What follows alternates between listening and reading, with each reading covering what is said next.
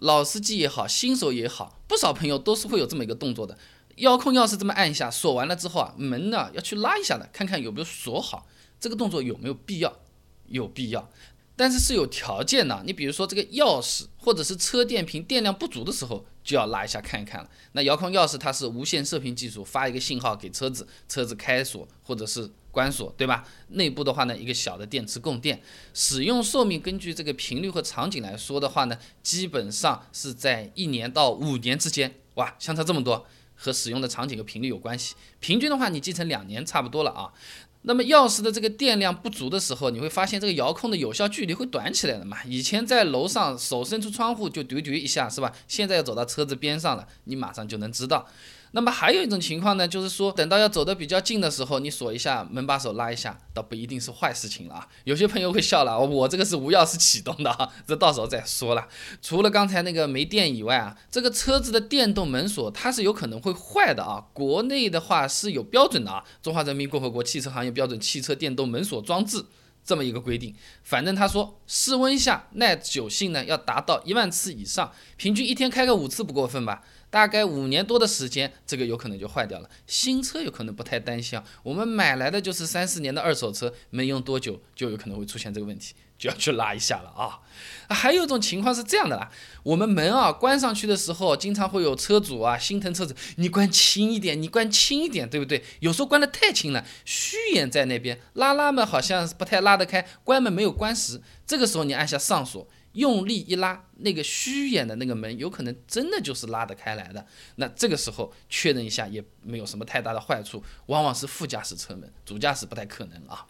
那还有一种情况呢，比如说边上是这种有信号干扰的啊，呃，这个就有可能你用遥控钥匙按一下。你这个嘟嘟一声，你这个灯也是亮了，但很有可能只是灯亮了，这个锁没有锁上，还真的需要拉一下。你比如什么高压变电站边上啊，哦边上这种信号很强的这种地方啊，甚至是什么大型 LED 广告屏啊、无线视频监测器啊、电梯呼叫器，都是有可能的啦。呃，你就想想我们这个 WiFi 好了嘛，一个写字楼里那么多 WiFi，各种信号不好，就是干扰的缘故嘛。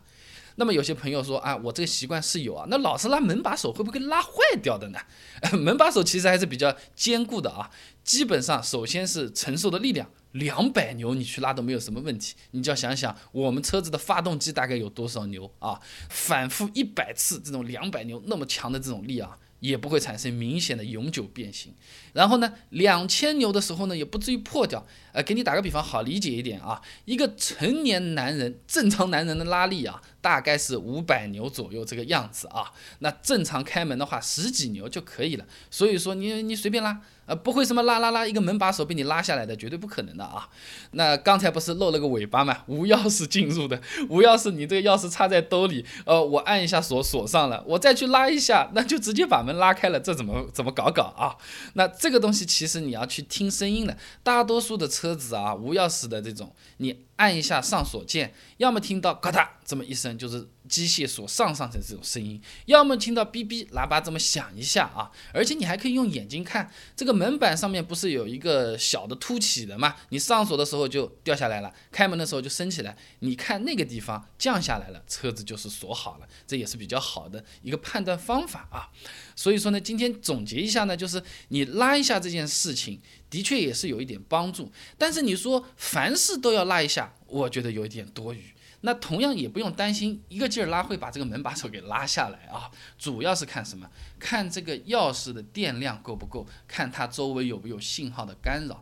那如果说电量不是很够的时候，拉一下确认车门有没有锁好，我觉得还是比较好的一个习惯啊。但是这个不长久啊。那一劳永逸的办法当然是没电的这个钥匙换颗电池嘛。